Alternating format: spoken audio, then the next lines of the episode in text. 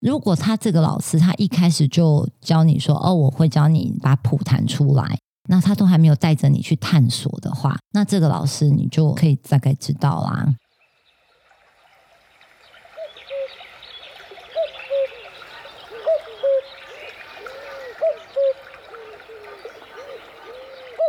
Hello，欢迎来到现代人的教育现场，在这里会分享亲子教育与社会新鲜人的有价值资讯，让资深的教育顾问与大家来闲话家常吧。我们的学生他们很好，是说呃，有一些音乐，它就像我刚刚讲的，它是古典乐，它没有故事，它不是嗯电影配乐，嗯所以你要了解它的曲式，要了解它的背景，要了解它的组织嗯架构，嗯当初的作曲者的动机或者是年代，大概有这一些东西的概念之后，嗯你去演奏乐器，你才会把它当做音乐在演奏，嗯因为你是全盘性的了解，嗯你才会知道说你现在你的音乐走到哪里去。嗯那如果说你每一颗都只是一个哆就是哆啊，re 就是 re，它没有一个音乐的东西存在，那你弹了老半天，说实在，你旁边的人也觉得你练好了哦，还没有错哦，还音都对哦，还有连起来哦啊对，啊，把音乐归音乐，乐器归乐器，这样子把它分开了，我就觉得还蛮可惜的。对，嗯所以有很多人学音乐学到后面就不想要碰音乐了。对对它很像传统我们印象中的音乐学习，就很补习班的角度，就是学科的角度啦。嗯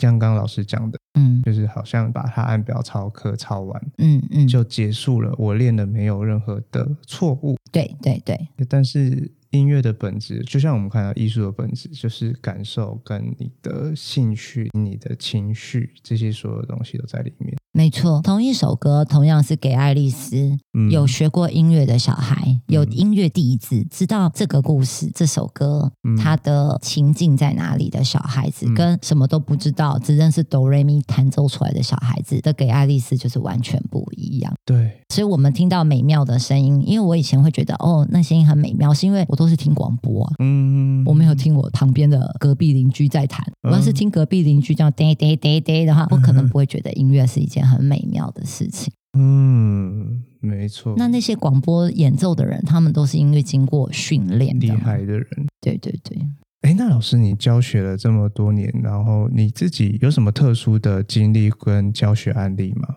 您说特殊经历哦，对，就是我是觉得说，经过这样子的教学法出来，嗯我们可以培养出来的优秀的学生很多，而且更容易。嗯哼哼哼哼，然后就像我刚刚讲的，有一个唢呐的全国特优的学生。那我最近也有一个学生，他中班吧，他中班嗯先在一般外面的机构嗯上钢琴课。其实外面吼很多音乐教室的老师，他的能力有嗯点参差不齐。有的时候我们说很会打球的人不一定会当教练，可哦是对教练不一定会打球嘛。对，一样，你可能很会弹琴，但是你不见得会教。是好，，你很会教，但是你不见得很会弹。对，可是学生到底要是遇到很会弹的还是很会教的呢？对，我觉得应该是要先很会教嘛，教你嗯你怎么弹，因为弹这种东西有的时候会跟在个人的天赋跟领悟力，可是没有人把你教会，你的领悟力是没有办法被发挥出来、发掘出来的。我就说我遇到那个中班的那个学生，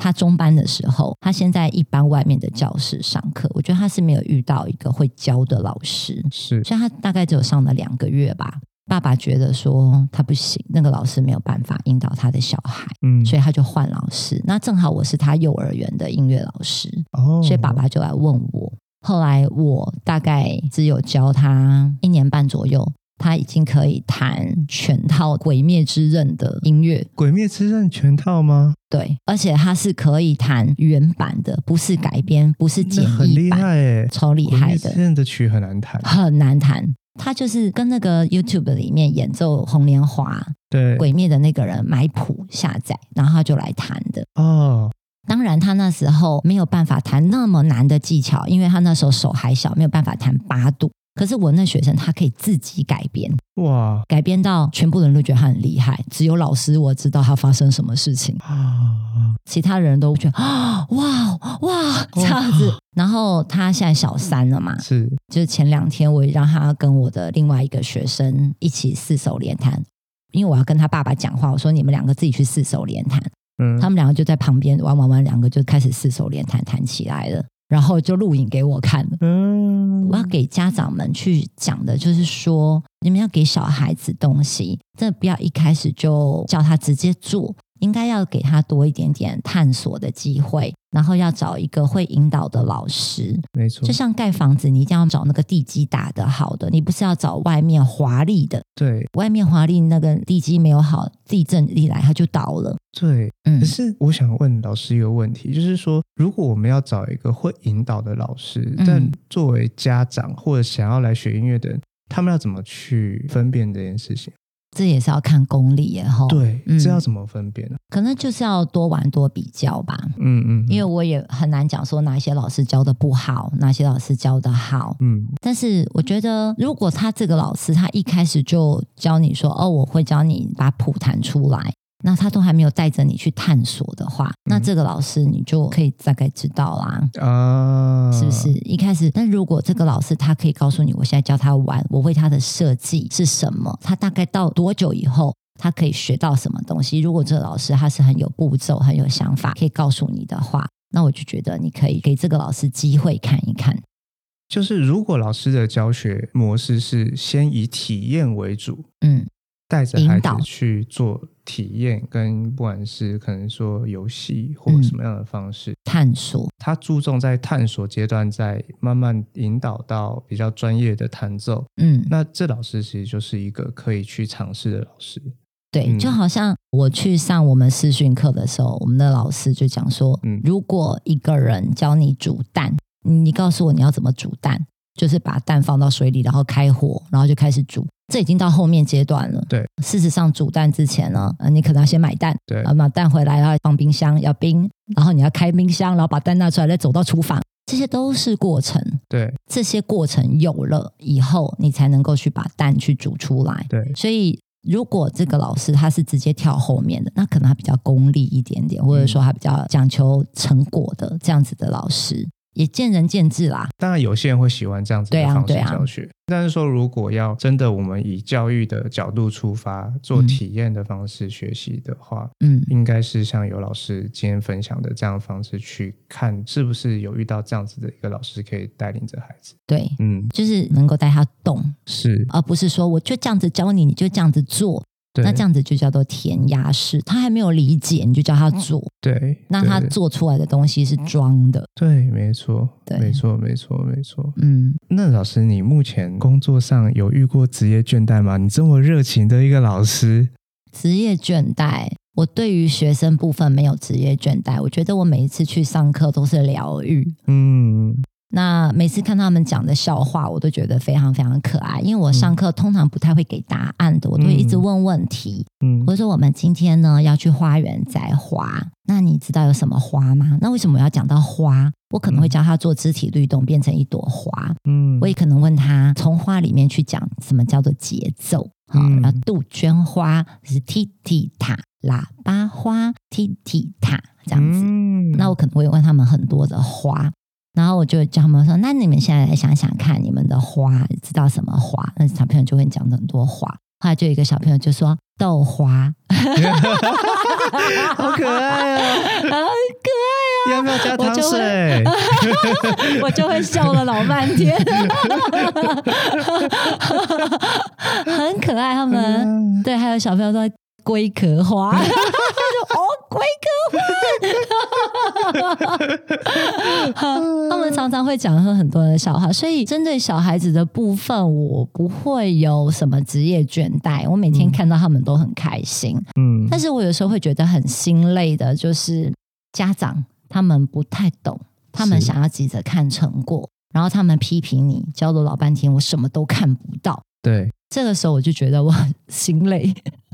我觉得在很多坚持以我们讲的，就是说真的以事情也教的角度去教育小孩的老师，很常遇到这个问题，因为毕竟大部分的教学现场都还是以赶快看到成果的角度在教。对，我常听很多老师讲类似这样，就是 嗯家长会觉得为什么别的小孩在别的地方都已经有成果，为什么在这地方我孩子看不到这样子的成果？对。对，嗯，像我知道有一些音乐教室，你一去报名，他就叫你一天到晚参加比赛，对或者教你小孩要去检定考，对，因为要比赛嘛，小孩会练，要检定考嘛，小孩会练。对可是我想问一下，这些小孩他到底爱不爱音乐？嗯那我一开始的时候，我会觉得很难过，像我在这边上了团体课，嗯上完以后呢，妈妈说，呃，这边的学生啊，学钢琴都比较慢，然后要去别的地方学的比较快，所以他们在我这边把底子打好了以后，嗯他们去别的地方学的比较快。嗯，我觉觉得也还好啦，因为你在我那边打好了啦，对，好，对那对别的老师也教的很轻松啦。 对对对对对，可是如果说你教的很轻松，你是不是应该要比较客观的跟家长说哦，因为他的底子很好， 对而不是说他们那边就是很慢啊，学了那么久，来我这边两个月就会弹琴了，嗯哼哼，哇，那就会觉得心很累，然后会很伤心。对，但是现在比较不介意了啦，现在知道什么人都 有。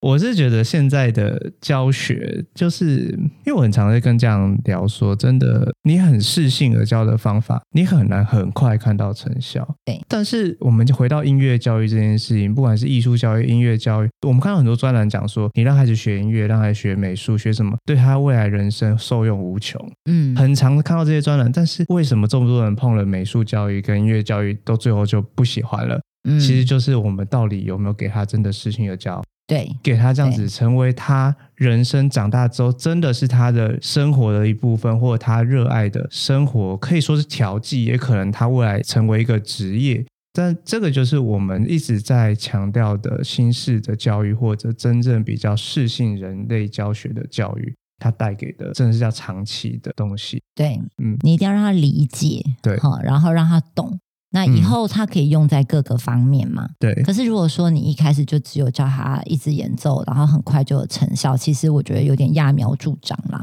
他可能一开始就是长得很快，对他就走不下去了。对对对对，那压力其实是很大的。而且我不晓得为什么学音乐就要去比赛，一直比一直 比，他是朗朗吧？ 对对，就是应该说，我觉得这个观点也是，我觉得也会是很多经营音乐教室的人，他们还是要给家长一个交代，有的时候对对也对会是这样子对。对然后对家长因为不懂音乐嘛，嗯或不懂这个，不一定是行内人，嗯，他们也是会需要有一个东西让他佐证我花的钱有效果，没错没他的错，心里面才会安呢。这也是一个生存之道啦，一个生存方法。对可是这不是我要的，那没关系，每个人各取所需。只是说，因为你问我了，我会给家长什么建议对？我会觉得我的建议就是你要让他爱呀、对啊，真的，嗯，他懂真的他才会爱呀、真的，真的，嗯真的对，真的，我有很多学生是因为爱音乐来上钢琴课，可他不爱练，嗯，嗯，那但是嗯他因为爱，所以他一直来。然后他是多多少少他还是就是一直爱下去，然后他就一直练下 去。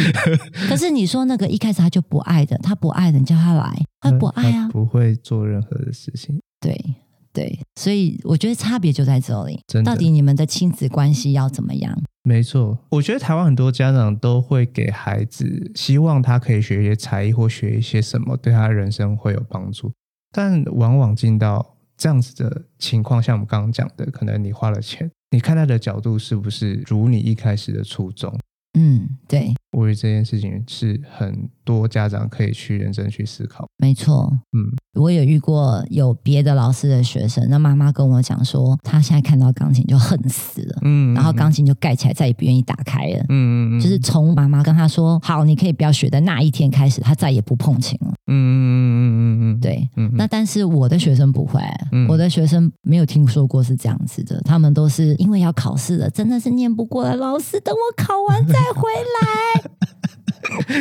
那我好想要赶快回来，来， 对，就算回家不练，我也要来上课。很可 爱，因为上课他可以听到很多音乐故事，我会跟他们讲这个故事，嗯，就算是奏鸣曲，我也会跟他讲故事。我们来掰一个故事吧， 哎对，这很好玩。那甚至有时候我们会自己改编。 哎，那老师，就是你现在你在这份工作啊，你有发挥到什么样的创意的技巧或者思考的技巧，在你现在在面对你的工作职场，不管是你在带领你们的老师，或者面对这些孩子们，这工作本来就是一直要有创意啊，对好，你没有创意你就做不下去了。但是我们看到很多做久了就没有创意的，所以我们公司有一个很好的制度，嗯嗯他会叫你要回温，嗯，对，有的时候创意也需要有吸收，要有进账。你没有是进账，你就没有办法再给予。是所以我们也会有一些回温的动作。我们公司会有一个系统，让你去再一直重看。重看就是你会再去补充一下养分。我们教室也会，老师会团体集合，一个叫做内训。是在内训的过程当中，彼此会给彼此一些脑力激荡、是一些创意。是，然后我们教室的教材、教具，我会一直更新。是所以今天如果说我们要教一个长长的声音，是可能我以前买的是松紧带，那我这次买的是那个弹簧，啊，或者是再买一个太阳伞，就是有伸缩的是长长的东西，或者是有那种我们小时候玩具嘛，一射就射出去，飞出去再收回来的那一种。 种甚至是那个长得像冰淇淋的那个棒，一个冰淇淋球一按， OK，然后安就会弹啊弹出出去去的的那一那种。 个，只要长长的声音会变长长的，或者还有放嘴巴一吹，屁会飞出去那个，嗯有点像青蛙蛇了那一种。种对，我们就会一直不断的换教具，光是教一个长哦。啊嗯，就很有趣耶，对，还有身体的，嗯还有自己一个人的，跟妈妈的，跟朋友的，跟地板的，嗯跟墙壁的，跟柜子的，啊对，我们就会很多的想象力给是他。是是，那说实在的，我们没有创意，真的走不下去。对因为三年前的学生跟三年后的学生已经不一不一样了。不一样，那个时候有手机跟没有手机的学生不一样了，对然后疫情前跟疫情后的学生都不一样了。是你永远没有办法拿旧的东西来教新的时代。是那我又是一个上课很不喜欢看到学生晃神的人，又很不喜欢学生看着我发呆，然后或是流口水的，那眼神放空的，我没有办法忍受。我上课就是要跟学生一直玩，一直问他，他一直回答我，然后我们两个在那边一直尖叫了， 没没有啦，没有尖叫啦，就是会打小的。嗯，所以，如果我发现说，哎，我的旧的创意没有办法再放在这个地方用，我会当场就变一个新的。哦，或者上团体班有一个很好的方式，是，就是你问问题，学生就会给你一个新答案了，那就是你的答案。啊我会用学生去发明他们的创意，这很棒哎，对，这真的很厉害，就问他们，嗯对。哼哼哼他们说，本来我可能预设的，我要把你变大，变恐龙，嗯可是他们突然来一只变猪，好像我们就突然变猪 了，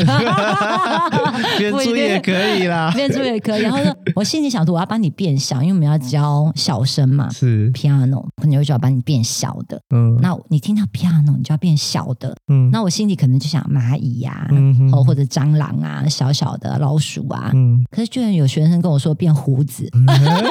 胡子好。啊变胡子，他变胡子以后，那我就想到你可以变玉米，那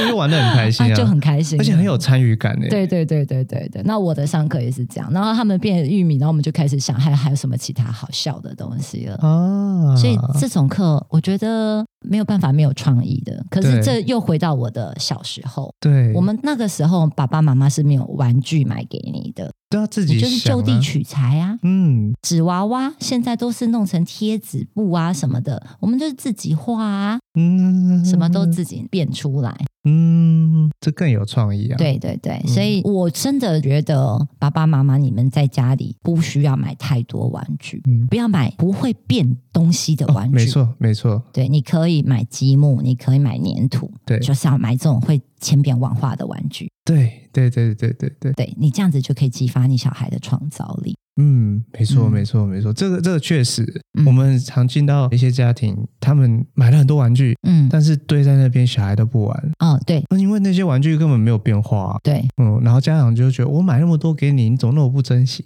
我说不是啊，是因为你的东西就没有变化，小孩的头脑那么灵活，嗯，你给他这么多没有变化的东西，他当然很容易就放在那边，就不会想要玩。对，灵活的人连一辆车都可以玩出很多变化，你真的对不用买一百台给他。对对对对对对对对，反而之前有研究是说，你给孩子的玩具数少，嗯能激发他的创造力。没错嗯，啊，最重要的还是小孩是需要陪伴的啦。，对对对，大人没有时间陪伴，你就让他帮他找朋友陪伴他，就像我对去找我的邻居陪伴我一对样。对对对对所以不要你不陪他，然后丢了一堆又没有变化的玩具给他，对对对对，这就是扼杀他的创意啊。真的啊，真的嗯真的真的。哎，那老师就是说，你目前在美育这边啊，你目前有正在规划或想要推出什么一个新的计划吗？其实都有哎、嗯、我也想要说，因为之前我们是想要办夏令营嘛，哈，因为是每年大概到五月份，我们就会接到很多电话来问你们有没有办夏令营。是我们曾经也有办过音乐的夏令营跟舞蹈的夏令营，是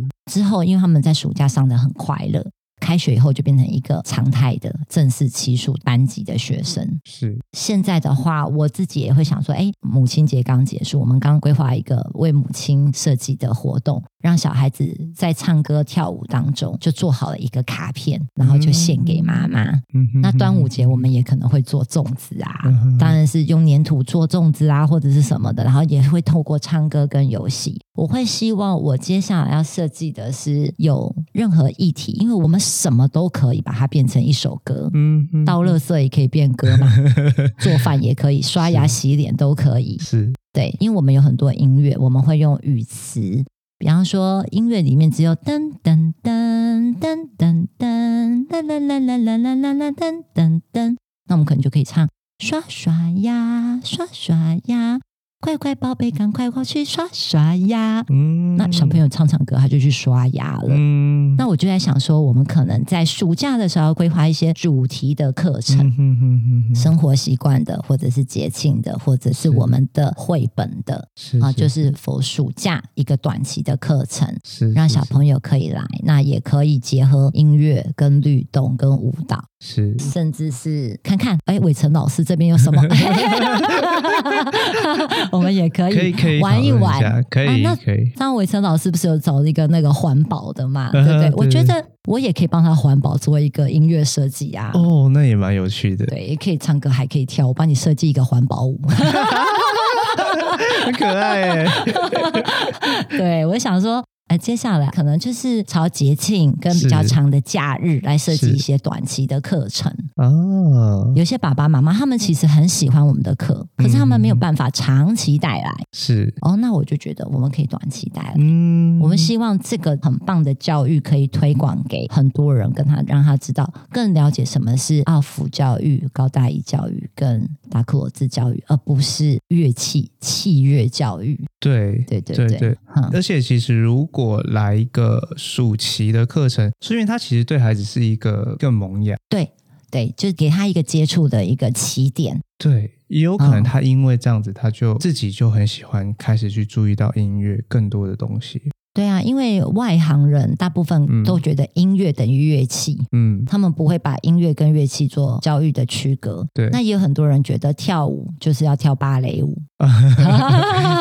啊，那事实上舞蹈的种类很多。我们对教室除了有芭蕾舞，我后来才知道 MV 舞跟流行舞是不一样的。嗯，街舞又分了很多的种类，是，然后还有一个叫抒情爵士舞。好，所以很多舞蹈都不一样，我都是跟我们教室的老师学来的。嗯，音乐，也这个部分也是啊，奥福音乐，什么叫奥福音乐？嗯哼哼哼，很多幼稚园他打的它叫做奥福音乐，嗯可，是这个牵扯到师资的能力，对有的时候你没有上好，你变成是在上唱游课，对而不是奥福本身的本质。对，我会希望说借由短期的课程，嗯让大家有正确的概念嗯来哼接哼触一下，这样子。嗯哼哼哼对对对，哈，啊，OK，哎，那老师这边的话，我想要询问一下，就是你这么有热忱的一个老师教学者啊，你会给如果想要进入到你这样子音乐教学或音乐领域的人什么样的建议呢？你说当老师吗？就是如果这些人他想说，哇，我我好喜欢音乐，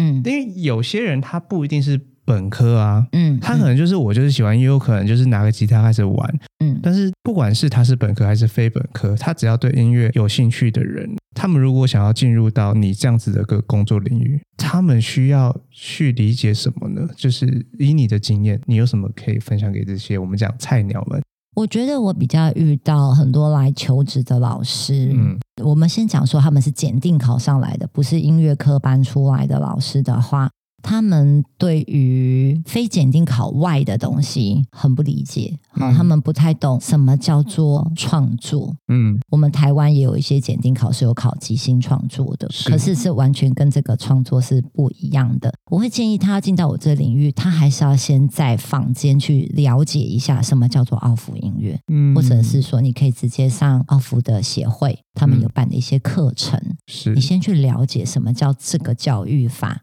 还有就是，你一定要第一个要愿意沟通的，而且要是把自己归零，因为这个教育，就算你是音乐科班出身的，都不见得有办法能够驾驭。对有的是跳不起来，对有的是玩不起来。对，那有很多从小就念音乐班的，他根本小时候不会玩游戏，嗯，他就只会弹 琴。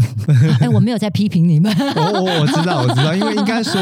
应该是说不是每个人都经历了这样子的成长过程。啊，对，对，那他的学科的能力有可能真的是从以前硬补硬练练上来的。对对对，对当然，一定有很多人他们会不想要他未来教的学生跟他以前走的那么痛苦的经历，对，他对可能会希望进入到像你们这样子比较适性的教学，嗯嗯，所以他们嗯必须要去把他这个东西要先去克服，像你讲的嗯。这样子这么玩，对，首先你要自己要先去进修啦，然后要归零，就是说你要知道说，哎，我以前没有玩到的东西，我很愿意来这边学习。嗯，再来就是这个是一个需要沟通的一个工作，所以是你不是只有跟我工作，呃你不是只有跟小孩工作，你要跟家长工作，你要很愿意去沟通，是因为这个东西，就像我刚刚讲的，很多人有一个刻板的印象，对你可能一开始的时候节奏就是要这样教，拍子就是要这样子教，嗯所以很多老师他必须要告诉妈妈说：“我刚刚就在玩节奏啊，我刚刚就是在教拍子啊。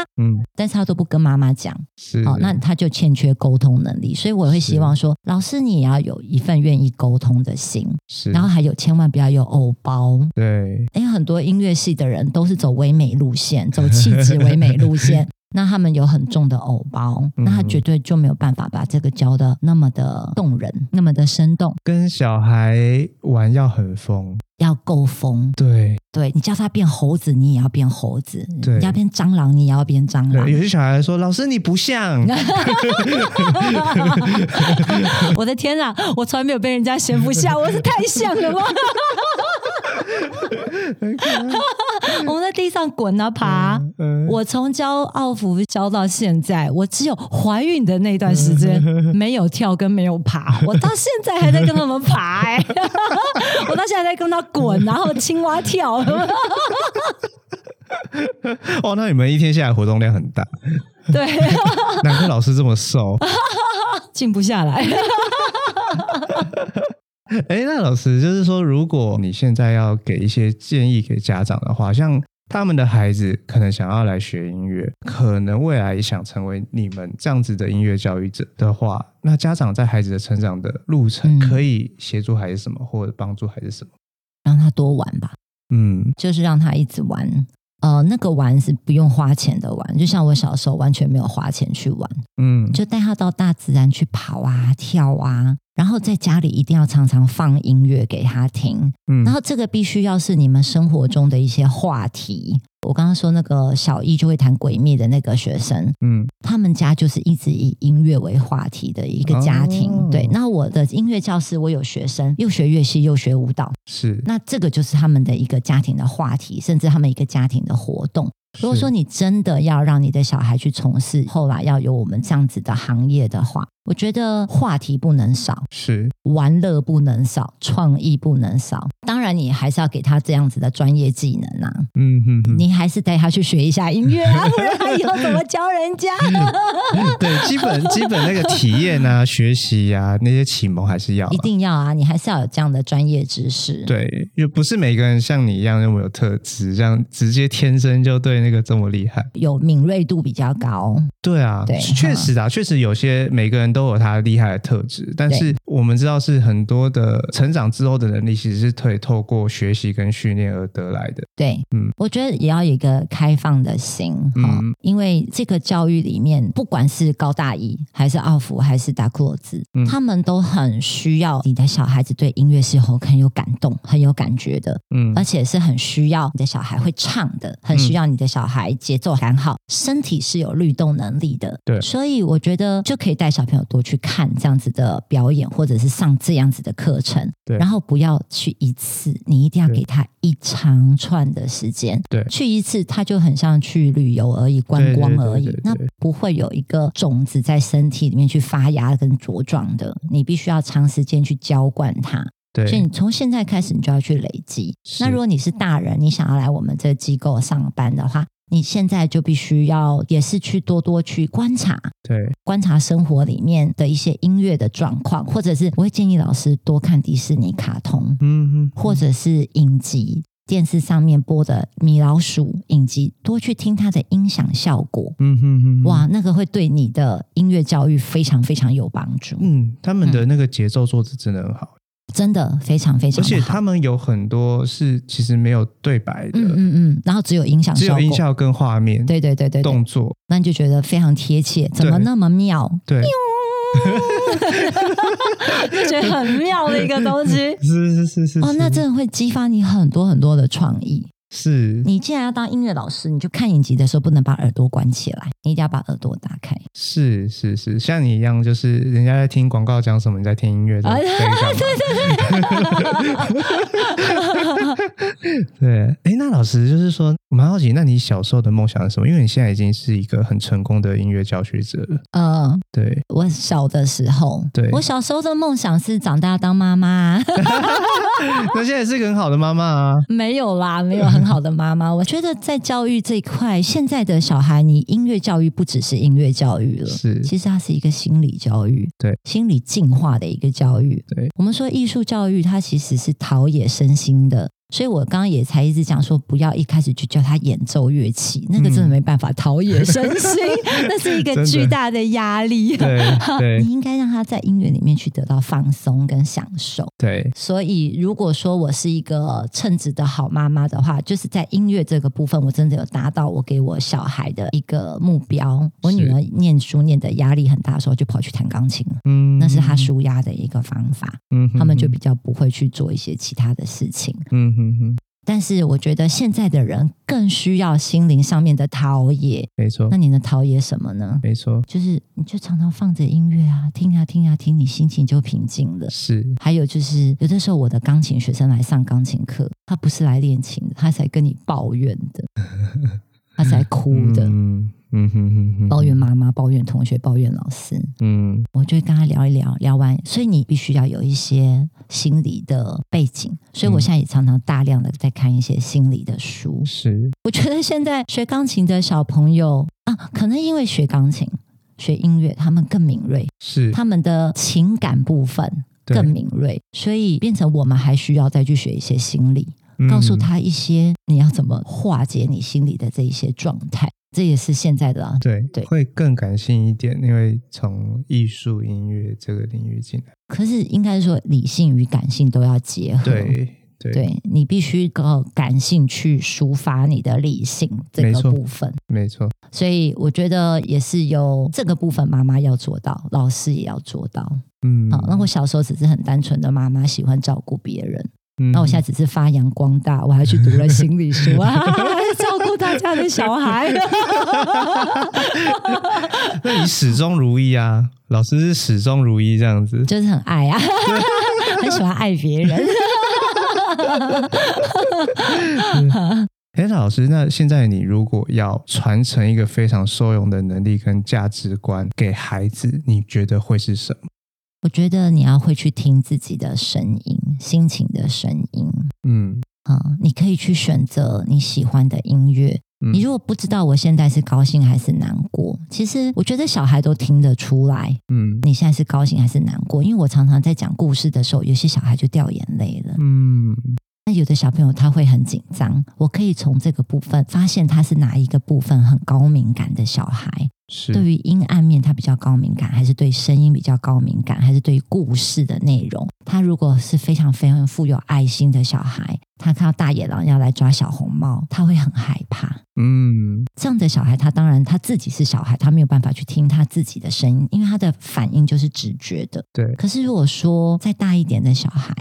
中高年级以上，你可以开始去找你自己最喜欢的音乐，然后去自己去听，了解你现在心里的状况是什么。然后你就在里面，你不用去跟自己拉扯。是你现在难过，你就去听难过的音乐。是你不要说我现在很难过，所以我要放高兴的音乐。嗯，这就变成你把你的心带离开来了。是我觉得我现在遇到最多的问题都是心跟你现在的人是拉扯的，可是是音乐教育这一块、艺术教育这一块，就是要帮你做结合的。是我希望每一个人都是可以跟自己在一起，是把你的情绪跟你的人放在一起。是，那音乐是一个很好的媒介，我建议你们要去多听音乐是，YouTube 什么音乐都好啊。你不想听的，就是你不喜欢的，换频道， 你就去找去找你嗯喜欢的。各类型的你都可以去找找看，因为你跟你在一起，你才不会撕裂，你才不会拉扯，你这是个人才会健康。是我觉得现在社会有很大的病状，嗯，就是因为为人跟自己是剥离的。呃过度的压抑是很常见的，对，嗯对，这也是音乐教育我觉得很重要的一环。你如果听得懂音乐的人，我觉嗯得比较可以在自己的情感里面是去接纳自己，是是想是哭就是哭，想笑就笑，对对对对，认好同。现在很多人需要这样子的能力。需要对。那这个东西更需要靠艺术来陶冶你。对，这不是学科有办法救你的嗯， 这不是什么理论可以教会你的啦。啊对 对理应论该啊你懂了，但做不到，是因为你没有经过这些陶冶的阶段。你的情感没有得到一个出口。对啊，对，可是你学音乐，你就会知道你的情感出口在哪个地方。是是是是，对就是我们在讲教育，就是怎么让孩子认识他现在的状态、嗯当下的状态对，这个很重要。很多到后面累积久了就爆了。对，没错，嗯，没错。我昨天晚上才跟我们有一个家长在聊，我嗯们说有一些小学，像我女儿他们念的小学叫圣心小学，嗯他们就是很把艺术也放在很重要的一个环里面，嗯嗯，所以你会发现说，那个小孩出来的学生的气质就是很不一样嗯，嗯嗯嗯嗯嗯，真善美。嗯嗯嗯嗯，我在帮圣心小学 打广告、很赞很赞。老师一定是对于教育是非常用心，才会送小孩去那个学校。对对对，很有爱的一个学校。是是那、是为什么他很有爱？因为他也重视艺术啊。对啊对啊。如果没有爱，他说哎拿去考试， 对，升学第一，升学挂很帅。多都真的只是拿去考试。对对对，好，要不然就是考完啦、然后比排名，对，然后比处罚，对啊，好，很哦然后很分数累没过。我觉得这样真是一个噩梦。 对对，没 错没错。今天非常感谢龚老师来参加我们的现代人的教育现场。那希望这一集对大家在于看待音乐启蒙这件事情，可以有一些不同的启发。然后也很希望大家如果喜欢这一集的内容呢，也可以分享出去给更多人听到。当然，龚老师他在教育上面是非常的热忱嘛，如果大家刚好住可能新庄地区，那也可以来跟龚老师聊聊，就是您对于音乐或者你想要给孩子音乐的一些想法，龚老师都有非常多的人生经验跟经历，都可以跟各位家长可以多聊聊。没错，欢迎大家，因为我刚刚有讲说，我从小就是被照顾长大的，我用三百块学琴 学了很多年，所以我觉得这是我回馈的时候，你们也不用担心说来找我聊，来找我了解要付费， 是免费，除非你有报名我们的课程这样子，对是，但是了解跟理解，呃，然后之后选择你最爱的，我们变成一个妈吉了，你就会学得很开心了。 对，啊我相信龚老师很喜欢交朋友，嗯没错，没错。非常热忱。我第一次遇到龚老师的时候就，哇，我们聊好久哦。超过本来讲一个小时、真的，我们那天聊超久的，对对对，老师真的是非常热情，就是大家可以就是直接去跟龚老师，龚老师我回来跟你聊聊 天。可以 可以，没有问题。是是是，那我们今天的现代人教育现场就到这边喽，然后大家可以追踪起来，然后可以帮我们分享出去，好，也可以帮我留下五星评价。那你们的支持是我们持续的动力。今天我们现代人的教育现场就到这边喽，拜拜。拜拜。今天的现代人教育现场就到这边喽。如果喜欢我们的节目的话，可以订阅、分享给您身边的亲朋好友，在 Apple Podcast 为我们留下五星好评。你们的支持是我们最大的动力。我们下期见喽！